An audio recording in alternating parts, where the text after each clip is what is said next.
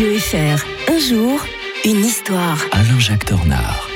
Alain-Jacques Tornard, bonjour. Bonjour Mike, bonjour à tous. L'historien de Radio Fribourg nous propose en retour un 2 décembre 1804 avec le sacre de Napoléon Ier, le personnage peut-être le plus, on va dire, captivant de toute euh, l'histoire de France et d'Europe. hein. Ouais, c'est quand même étonnant d'ailleurs cet événement parce que vous allez voir que il a failli tourner au, au- pas au drame mais au ridicule. Euh, je vais m'expliquer.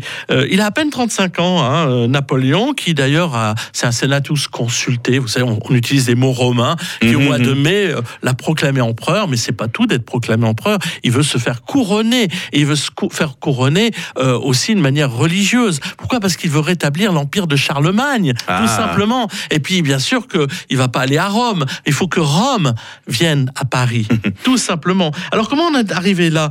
Euh, En fait, euh, il y a une paix avec l'Angleterre qui s'est instaurée avec à Amiens le 25 mars 1802. Donc, on profite de l'occasion de cette période de paix pour affirmer le pouvoir du- de, de Napoléon Bonaparte. On a un petit peu peur en France du retour peut-être des royalistes. Euh, on se dit que l'empereur peut-être pourrait mourir brusquement, assassiné. Il y a eu des tentatives d'assassinat. Donc l'idée, c'est de pérenniser le, régime, d'éviter à tout prix le retour à l'ancien régime, parce que tous ceux qui avaient acheté des biens nationaux, euh, qui avaient profité de la Révolution, ben, veulent, pro- veulent profiter tout simplement de, ce qu'ils ont. Et donc finalement, l'empire, c'est une bonne idée de créer un empire. D'ailleurs, on, ne supprimera pas euh, en, en théorie la République. C'est la République qui se donne un empereur, Ah, voilà. comme les Romains, exactement comme les Romains. Euh, et donc, euh, en fait, euh, c'est là qu'on voit que Napoléon a été un génie de la propagande. Euh, le, le nouvel empereur ne se contente pas d'une ratification donc de son titre par le peuple, parce que les gens ont voté hein, pour savoir s'ils voulaient euh, euh, créer un empire. Bien sûr que tout le monde, enfin la, la, la plus grande partie a voté oui, hein, Mhm. comme, un, comme un seul homme. Je dis comme un seul homme parce que les femmes ne votent pas naturellement à l'époque. Mais Napoléon va plus loin. Il ne veut pas se contenter donc d'un simple archevêque. C'est pas bon, l'archevêque de Paris. Donc il, il fait venir euh, Picette, euh, qui a quand même 64 ans. Puis on est quand même en plein, euh, au début de l'hiver. Il n'y a pas le réchauffement climatique à cette époque-là. donc il souffre beaucoup pour y aller. Mais le, le pape VI pense que Napoléon euh, va peut-être réformer un peu le concordat. Aussi, il avait signé un concordat pour rétablir l'Église catholique. Ouais. Mais l'Église catholique n'est pas n'est plus aussi dominante qu'avant. Et puis il se dit que ça, c'est une bonne occasion peut-être d'affirmer le pouvoir de l'Église. Il va rien obtenir du tout de Napoléon, je vous rassure tout de suite.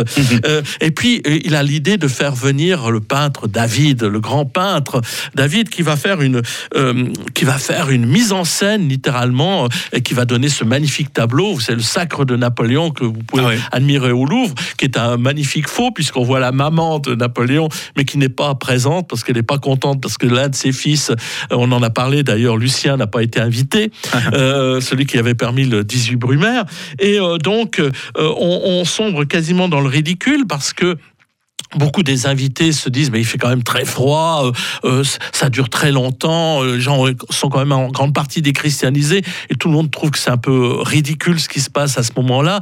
Euh, mais comme ça a été magnifié par la propagande, on a on retient qu'une image, Ah, voilà.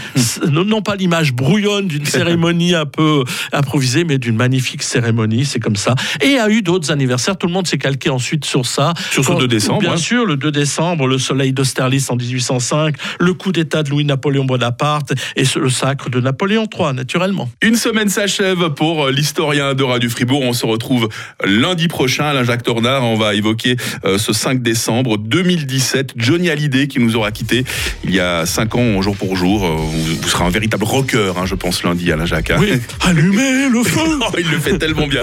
Allez, bon week-end, à bientôt. Bon week